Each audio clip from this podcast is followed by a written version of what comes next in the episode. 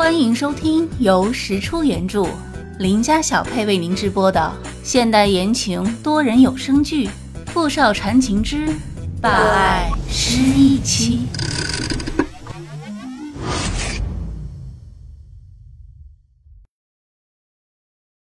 第三十一集。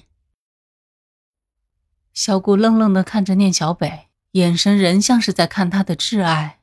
他不愿接受石小念已经死了的事实，或者说，他或许早已察觉，只是不愿相信罢了。很久很久，他移开目光，艰难的站起身，小顾失魂落魄的向外走去。小顾，从他微微晃动的背影看得出来，他是真的绝望了。小顾。看着这样的萧顾，念小北的心又开始痛了。萧顾，他拳头攥得紧紧的，正要追出去，就被傅明翰一把搂进了怀里。他揽住他纤柔的后背，摩挲着他的腰，凑在他的脸侧。你要去哪儿？我去看看他。念小北挣扎着要离开，却被他哭得更紧。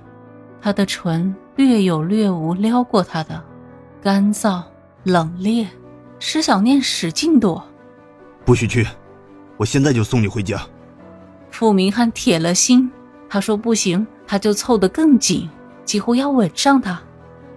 傅明翰，我必须去，这是我对石小念的亏欠，你让我去，我去和他说清楚，不能这样子让他一个人离开呀，会出事的，我求你。等念小北好不容易说服傅明翰，急忙追了出去后，就发现他到处都找不到萧顾。怎么办？萧顾不会真的出事了吧？都怪我！怎么办？念小北着急的找过一条又一条街道，他不知道萧顾是否还在附近，也许他已经走远，他弄丢了他。正当石小念无助的马上要哭出来的时候，他看到了萧顾，谢天谢地，终于找到他了。萧顾正一个人漫无目的的走在城市的马路上，可能因为太痛苦，他无力的走得很慢，脑海里不断的回想着和石小念在一起的那些日子。念小北就默默的跟在他的后面，一直走，一直走。沿着城市的边缘，从阳光明媚的正午走到了落日余晖，最后他们走到了海边。小顾终于在一个礁石上坐了下来，念小北鼓起勇气，慢慢走到他的身边，也坐了下来，一直陪着他，陪着他看夕阳西下。海风轻轻的拂过，像是想念柔柔的搂住了他。小顾缓缓的闭上眼睛。倾听石小念从天国寄来的长信。其实，从我见到你的第一眼就猜到了，我的小念。小顾回过头来苦笑了一下：“你，你不知道我有多爱他，就像傅明翰爱你一样。所以两年前我们失去联系的时候，我就预感到了。”只是一直不愿意相信罢了。啊，接受所爱已经不在人世，是这世上最残忍的事情吧？你和小念很像，但你比他坚强，比他聪明。你确实不是他。两个人就这样坐在海边聊了很长时间。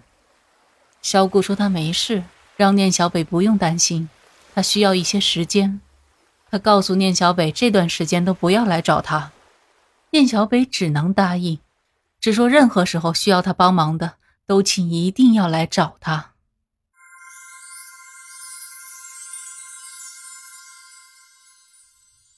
萧顾那边，念小北暂时帮不上什么忙，他就干脆把全部精力都用在世家珠宝的财产和权力整合上，还有他得想办法拿回文森特手里握着的四个金矿。看来得找个时间再去会会文森特了。这一次，或许他们能够成为真正的对弈者。这天早上，念小北刚一出家门，就看到了等在他家门外，似乎已经等了很久的傅明翰。他连说话的机会都不给念小北，走上前一把将他圈在怀里。念小北被男人捏住下颌，被逼迫的看着他。你昨天为什么和小顾待的那么晚？我欠石小念的，我必须还给他。那我呢？你欠我的就不用还了吗？傅明翰的声音里带着伤痛。吻住了他的唇，这一次的吻带着愤怒。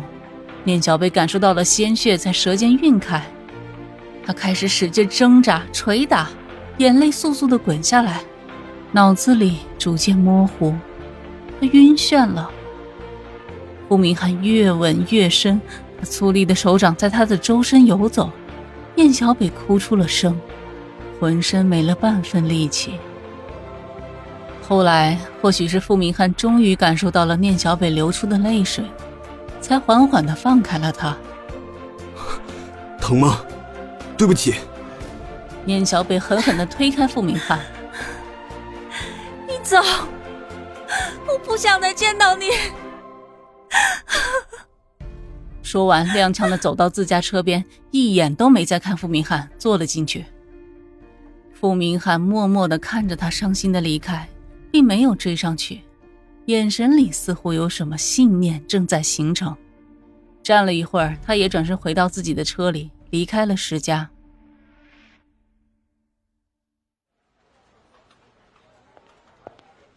今天要是明翰集团总裁来找我，就说我不在。来到公司，念小北先跟助理交代了一句，助理应了一声，告诉他有人寄了一大包东西给他，东西就放在他的桌子上面。嗯，念小北没太在意，先去参加公司今天召开的董事会变更会议。虽然石天父子离开了石家珠宝，但是他们一派的人并没有完全从公司脱离。一场董事会表面上风平浪静的，实际上暗流涌动。设计部门之前在张莫凡手里的时候，留下了很多他的心腹，现在就将设计部整个大换血，明显行不通。只能先整治。会议结束后，念小北回到自己的办公室，看到桌上的包裹，就拿起剪刀拆开。包裹里面放着一个泛黄的盒子，像是一件旧物。当他掀开盒盖的一瞬间，盒子里面的东西让念小北下意识的向后退了一步，差点惊呼出声。盒子里面放着一条带血的白色长裙。胸口的部位是一个被匕首刺穿的破洞，衣服上的血迹因为时间太久已经氧化发黑。是谁寄来的？他将这个寄给我的动机是什么？或者说，他是想要警告我什么？念小北心中惊涛骇浪，失忆给他带来的麻烦越来越明显，对于敌人有意的挑衅和威胁，他都束手无策。这可怎么办？这样下去他太被动，他必须得想办法找回自己失去的记忆。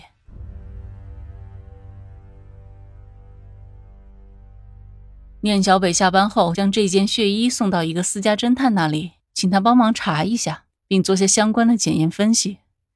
第二天下午，他就得到了回复：“施小姐，根据你所说的，我们查到了几年前的信息。”那件衣服和上面的血迹，确实是一个叫做张莫凡的。果然是他，施小姐。我们结合之前了解到的信息，现在也有几件事情可以确定。你所说的聂小北小姐，也就是傅明翰先生的妻子，当年用一把水果刀刺进了张莫凡的左胸口，造成了张莫凡假死。假死？什么意思